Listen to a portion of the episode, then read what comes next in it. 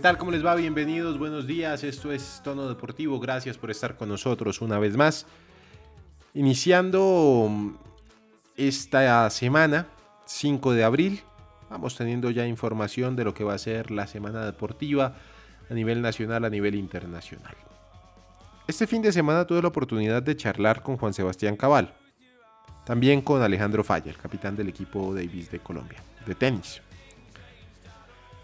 Cabal, un tipo, pues valga la redundancia en sus cabales, buen tipo, señor, educado, hace dupla con Robert Farah.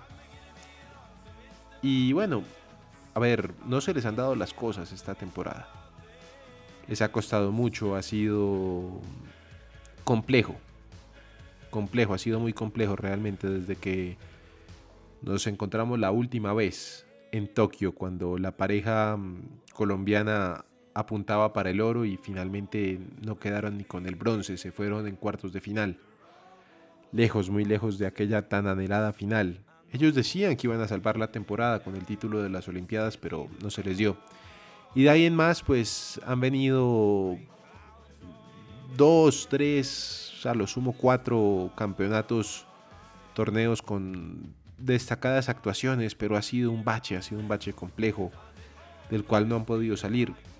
Siguen trabajando, seguramente trabajan más que antes, porque a medida que van pasando los años, los deportistas tienen que empezar a esforzarse un poco más y más y más para poder estar a la altura de las circunstancias. Viajan el día de hoy a, Europa. Viajarán a Monte Carlo para poder estar allí en el Masters de Monte Carlo y seguramente pues como lo dijo Cabal en la charla que tuvimos, buscar sobre todo la victoria y buscar salir a darlo todo. Por otro lado, hablé con Falla del tema del, del partido contra Turquía en Copa Davis, un partido que, a ver, para el tenis colombiano es importante por el simple hecho de que hay que avanzar en el grupo mundial, de que tenemos que volver a estar en lo más grande de la Copa Davis y, a ver, todavía no saben si van a jugar en Bogotá, no saben si van a jugar en Medellín, mucho menos si van a jugar en Cali. Están a la espera más bien de un tema como comercial, me pareció a mí entender un poco porque dijo hay varias ciudades interesadas, vamos a ver qué se da mejor. Que no pase como con la selección Colombia, ¿no? Que solamente llevan a la selección a Barranquilla. Si le sirve Bogotá para enfrentar a los turcos, adelante, por la altura. Si le sirve Medellín, que lo hagan. Si le sirve Cali, que lo hagan pero que lo hagan pensando en el beneficio del tenis, no en el beneficio lucrativo que pueda llegar a tener la federación o en términos de boletería, ¿no? Al fin y al cuentas, cuando juegan en Bogotá la gente les responde. Entonces hay que tener eso en cuenta. Habló de Nicolás Mejía. Buenas palabras para Nico Mejía. Le faltan las victorias, pero seguro que van a llegar. Por ahora, les damos la bienvenida. Esto es Tono Deportivo. Gracias por estar con nosotros. en tono deportivo. Natación. Iniciamos el recorrido de los deportes a nivel internacional con los colombianos. Hablamos de la natación artística porque por vez primera, ojo a esto, por vez primera en París, Francia, Gustavo Sánchez se convirtió en el primer nacional en conseguir una medalla de oro en la natación artística. Un deporte que al menos en Colombia había estado destinado, guardado y reservado para las mujeres, pues bien, Gustavo Sánchez en la categoría masculina empieza a hacer historia. Un oro, esto es en un, meeting europeo, pero va por buen camino. De igual forma, en ese mismo certamen, Sánchez junto a Jennifer Cerquera se quedaron con el bronce en la competencia de equipos mixtos. De buena manera, va avanzando la natación colombiana. En tono deportivo, ciclismo. Don Omar Pachón, ¿cómo le va? Buenos días, bienvenido a Tono Deportivo, gracias por estar con nosotros una vez más. hay vuelta al País Vasco y hay colombianos que no son protagonistas todavía, pero se perfilan para hacerlo. Alejandro, un buen día para usted, para Santiago, para todos los oyentes de Tono Deportivo que nos escuchan esta mañana del martes 5 de abril. Mire, pues sí, el tema es que inició el País Vasco ayer con la etapa contrarreloj de 7.5 kilómetros con un protagonismo evidentemente marcado por por el esloveno Primus Roglic que fue el ganador de esta competencia. El primero en partir fue Adam Yates que marcó el mejor tiempo en, el inicio, después lo igualó Geraint Thomas que por una milésima de segundo lo superó le siguió Remy Cabaña, aumentando en, ese guarismo y disminuyendo el tiempo para estar al frente. Ahí salieron ya los colombianos. Primero Daniel Martínez, nuestro campeón nacional de ruta, que le fue muy bien. Logró un, gran tiempo, al final terminó 11 a 21 segundos. Ya después partió Rigoberto Urán, que usualmente en la crono es bueno, pero fíjese que en esta le costó. Llegó a más de 40 minutos del vencedor. Y ya después nuestro Monster Sergio Higuita, que sí llegó a 46 segundos de, de Primus Roglic, que evidentemente no es su fuerte, trató de defenderse como pudo, ahora tiene que recuperar ese terreno en la montaña.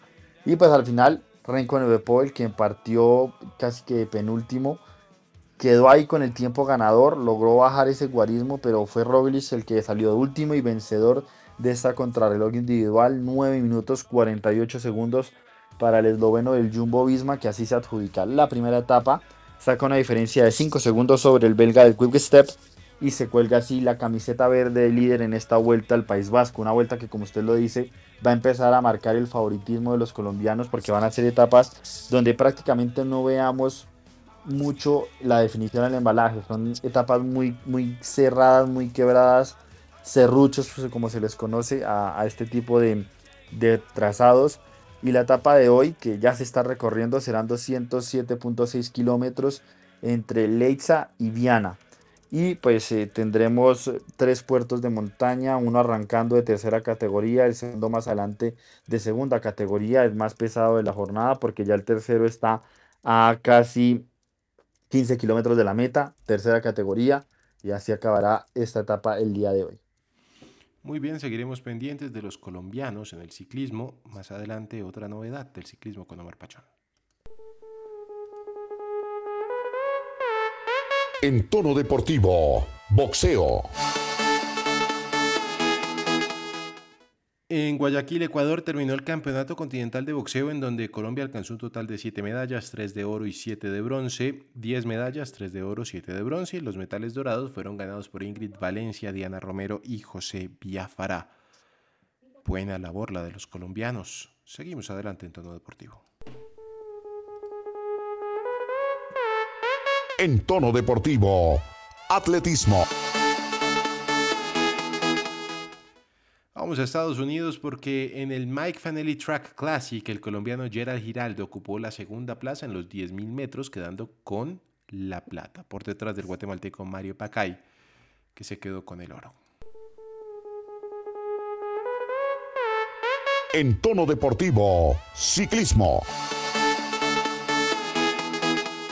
Don Omar Pachón, Carlos Ramírez obtuvo bronce este fin de semana en Italia. ¿Cuál es el siguiente movimiento del antioqueño que corre por Bogotá?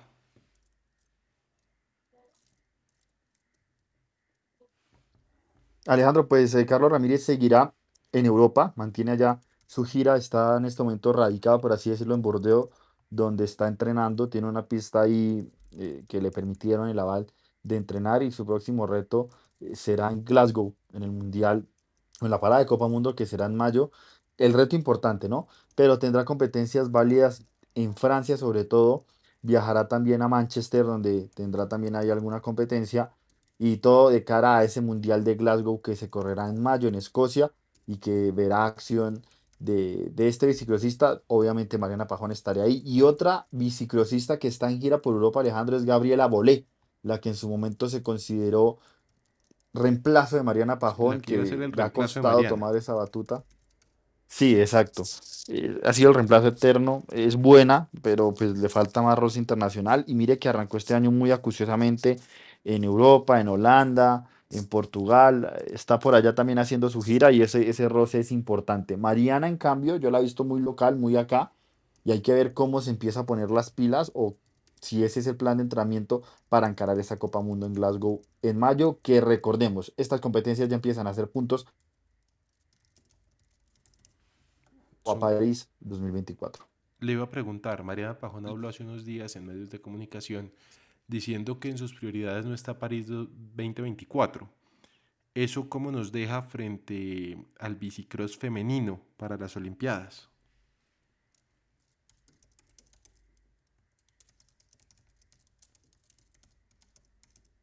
Omar.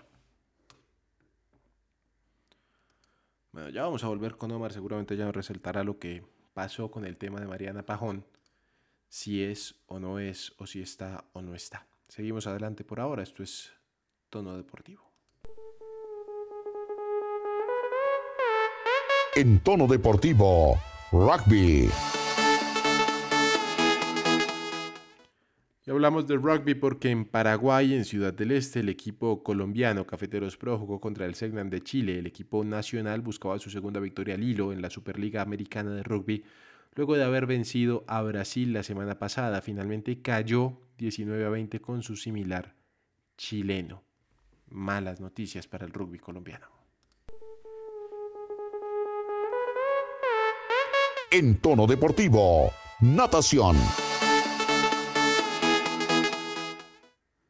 Y hablamos de natación en este tono deportivo, una vez más, porque la Delegación Nacional de Paranatación que estuvo en Berlín obtuvo 25 medallas, 10 de oro, 8 de plata y 7 de bronce.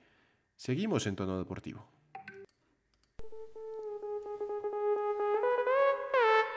En tono deportivo, ciclismo. Y hay novedades en las diferentes carreteras colombianas. Omar, ¿de qué se trata? Así es, Alejandro, arrancaron A ver. Vuelvo, ha a, sido tener, importante. vuelvo a tener problemas ¿Ahí con su oye? conexión, Omar. A ver, No, ahí- ahí yo a ver si podemos dar la noticia. Ahí creo que ya vamos a poder dar la noticia. Adelante. Exacto. La clásica Río Negro, Alejandro, que arranca hoy con un circuito, 110 kilómetros, serán cuatro días donde habrá acción ahí en el oriente antioqueño y que tendrá participación de algunos corredores. El, equipo el equipo principal para llevarse esta carrera y con más favoritos, 15 en total van a estar ahí del EPM Scott Go Rigo Go con Rodrigo Contreras, este corredor que ya fue World Tour y que mm, está en este proceso de volver aquí al país, de ser la figura, el, el estandarte de este equipo de Raúl Mesa, será uno de los favoritos. Esta carrera que acaba el viernes con otro circuito en el oriente antioqueño de 100 kilómetros. La información de el ciclismo, por supuesto, usted la tiene aquí en tono deportivo. En tono deportivo, tenis. Pues bien, en el WTA 250 de Bogotá, de Colsanitas, Camila Osorio ganó en dobles junto a la brasileña Maya. Mañana estará debutando como single, en singles, como individual, Omar. Se espera que, pues ella, que es la defensora del título, pueda otra vez volver a competir en la final o llegar a, cuartos, ¿no? Llegar a avanzar un poco más. Sí, eso, eso es lo que, eso es lo que se espera. Y vamos a ver el nivel. Mariana, María Camila Osorio tendrá evidentemente el reto de defender el título. Yo creo que este año va a ser un poquito más complicado porque ya hay eh, jugadoras que corren con un, un- un registro más amplio, una experiencia más amplia, porque recordemos que el 2020 teníamos de pandemia, este 2021 fue un año un poco más desarrollado en ese sentido. Así que para mí, María Camila es una de las favoritas, no es la más favorita. Y María Camila estará ahí pendiente también en este mm, WTA 250. Llega el momento, el momento que todos esperan. Sí, porque aquí les contamos cómo le va a sus diferentes equipos, tanto por dentro como por fuera del país. Estamos hablando del momento del fútbol y ya se prepara don Santiago Villarraga que hoy viene con muchísimas noticias. En tono deportivo, fútbol. Don Santiago Villarraga, ¿cómo le va? Buenos días. Cuénteme una cosa antes de iniciar con la información del fútbol profesional colombiano. ¿Es verdad o es mentira que Ramón Díaz lo acercaron a la Federación Colombiana de Fútbol? Alejandro, cordial saludo para usted, para todos mis compañeros, para el doctor Omar Pachón, que hace mucho tiempo no lo escuchaba. Me, me alegra, me alegra otra vez oír esa voz de- del doctor Pachón que como siempre hace que mis días sean más lindos y bellos. Déjeme decirle que el nombre de Ramón Díaz sí llegó a la Federación Colombiana de Fútbol, preguntaron, dijeron que si estaba dispuesto, el entrenador argentino dice que sí, están mirando, están llegando. Hasta ahora están iniciando conversaciones. Fue acercado, las directivas lo llamaron, le preguntaron cómo estaba la situación de él, pero por ahora es uno más del montón. Miles y miles y miles de hojas de vida han llegado a las oficinas de las directivas, no de Ramón, porque Ramón Yesurú eh, se encuentra en Qatar. Entonces ese proceso va lento, pero sí se puede asegurar que se llegó a la hoja de vida de Ramón Díaz y también del señor Rafael Dudamel. Y de técnicos colombianos, Santiago, porque yo veo que ya hay gente que está haciendo campaña por Luis Fernando Suárez, como ayer lo pedía el señor Omar Pachón. Pero, pues no lo pedía, Omar Pachón anotaba que podría ser de interés el señor Suárez. Hay que esperar cómo le va en, la, en el repechaje, pero ¿y ahí qué? Sí, porque después Santiago me dice que, que yo me copio, pero después me chivaten a mí, pero... No, pues mire, eh, vale recordar que pues me sorprende lo que acaban de decir porque pues acá en micrófonos de tono deportivo el doctor Pachón dijo que el señor Suárez no debería tomar la selección y demás. El nombre No, sí se acercó. Él dijo que no se le haga raro, y cito, él dijo, no se le haga raro que empiecen a pedir al señor Suárez. Él dijo, él no lo está pidiendo. Ah, ok, ok, ok. Entonces Hay- me, me expuso que, con el en doctor esa Pachón. hay que salvar al doctor Pachón. No, Sí, lo, lo me- me- disculpo, me pero no lo repita, acá. En, en micrófonos, en micrófonos de, de- ¿Por de qué- tono por deportivo con el doctor así? Pachón. No pueden, no pueden vivir sin Mire, pelear. No lo vuelva a hacer, no lo vuelva a hacer. Muy bueno, no, qué belleza. Co- este Como doctor Pachón. Mire, Alejandro, el hombre fue acercado, pero hay un pero. El tema es que la directiva quiere que sea extranjero y segundo quiere que el proceso inicie lo más rápido posible, teniendo en cuenta que la idea de la federación también es tener el proceso de las inferiores como tanto lo ha pedido el doctor Pachón y lo he, y lo he pedido yo. El tema es que eh, Suárez tiene muchas posibilidades de ir al Mundial, igual que, que Ricardo Gareca, que son otros nombres que gustan en la federación. Pero el tema y lo que más preocupa es el tiempo de trabajo, recordando que Colombia ya empieza a trabajar en los amistosos, confirmado en el mes de septiembre frente a Brasil en Estados Unidos. Muy bien, la información. Deme un segundito, don Santiago, que tengo una más y ya vuelvo con usted con más deportes, con más fútbol.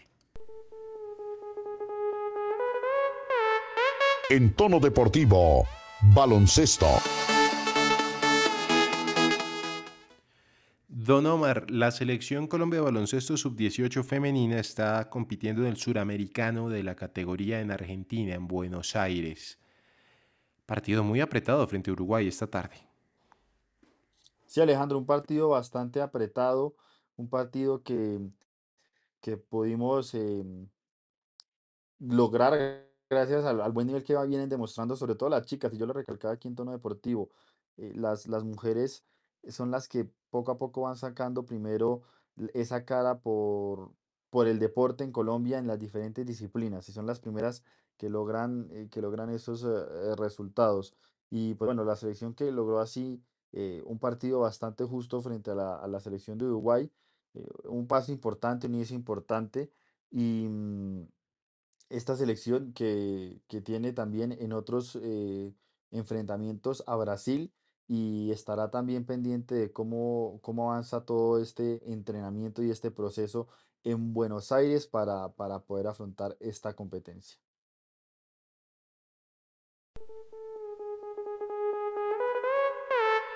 En tono deportivo, fútbol. Hoy tendremos Copa Libertadores. El Deportivo Cali recibe a Boca Juniors. Don Santiago, la información del cuadro azucarero y por supuesto del Ceneice. Sí, Alejandro, precisamente hoy inicia el debut de los equipos colombianos en el certamen internacional eh, con el Deportivo Cali Boca Juniors en la ciudad de Cali, en el Palma Seca o Estadio del Deportivo Cali.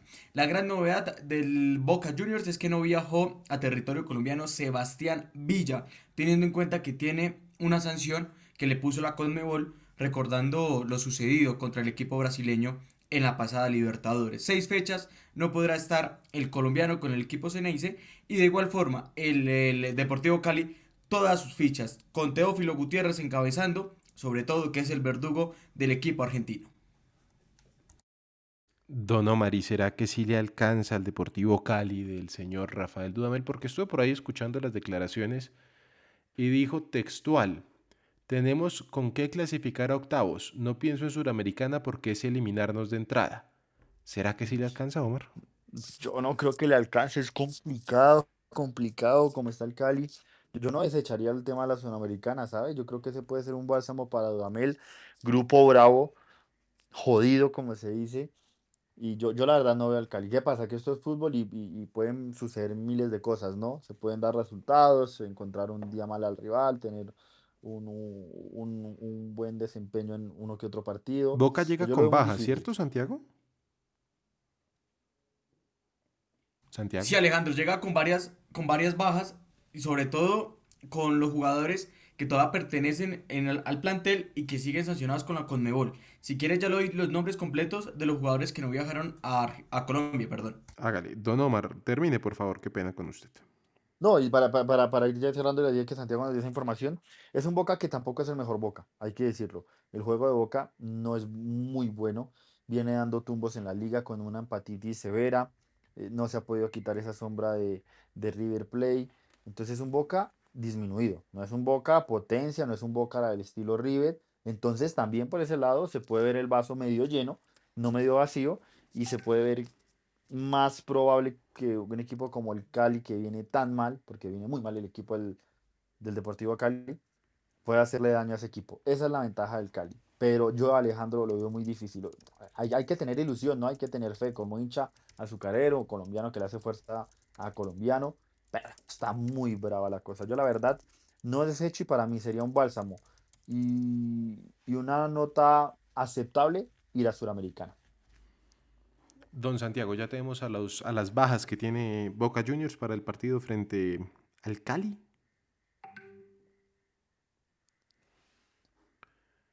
Santiago está hablando con el micrófono apagado. A ver, on, on. No, no, no, Alejandro, es que eh, acá tuve un, un- un momento, se me perdió el audio, se, se- se me perdió el audio cuando estaba hablando el doctor Pachón y, y por eso pues no, no pude escuchar. Sí, sí, sí, pido, pido excusas al- a todos los oyentes porque pues que dirán que No qué hombre tan desordenado, pero no.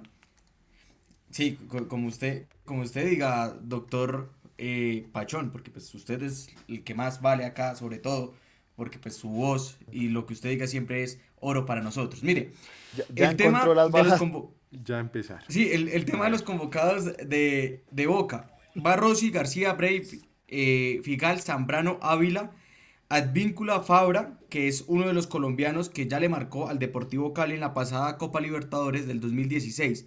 Sandes, Campuzano, Varela, Rolón, Medina, Ramírez, Molina, Romero, Vega, Salvio, Briasco, Cebolla, Benedetto, Orsini y Vázquez. Este es el, número de convocados que ya se encuentran a esta hora en la ciudad de Cali.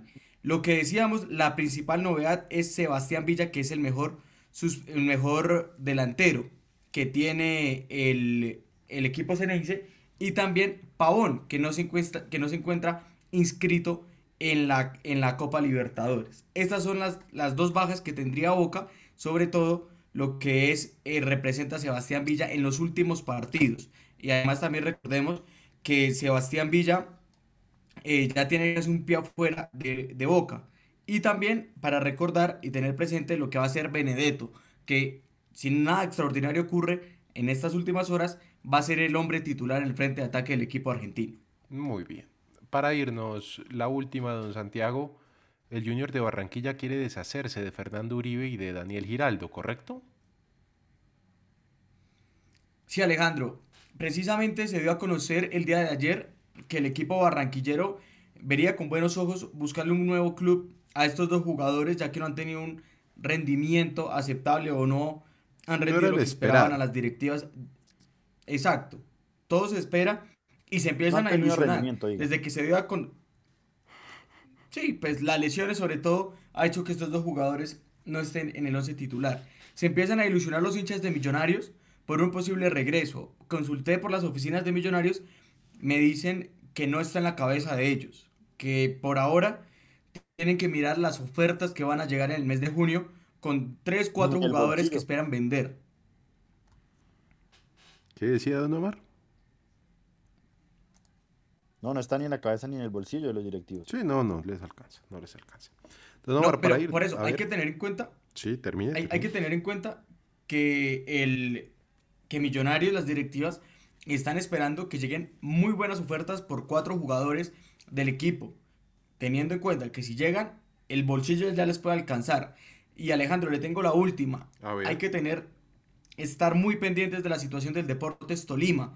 Podría perder el juego, perder los puntos, perdón, frente al Deportivo Pereira, el cual ganó el fin de semana, teniendo en cuenta que tuvo cuatro jugadores extranjeros en cancha.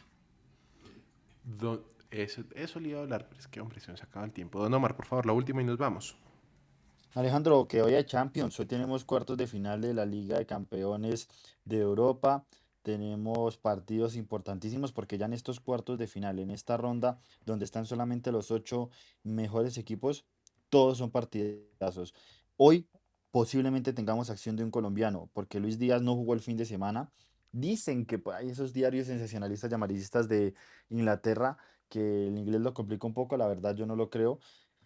Jugará el Liverpool esta tarde contra el Benfica a las 2 de la tarde en el estadio da Luz, allá en Portugal. Y como lo decimos, Luis Díaz puede ser inicialista con el equipo de Jürgen Klopp. Y el otro partido importantísimo, también muy atractivo, el partido, el encuentro entre el Manchester City y el Atlético de Madrid en suelo inglés. Un equipo del Cholo Simone que viene de menos a más y que puede complicar bastante al equipo de Pep Guardiola. Villarreal, Bayern, Chelsea, Real Madrid el día de mañana. Y hasta aquí llega la información en tono deportivo. Muchas gracias, que tengan un feliz día.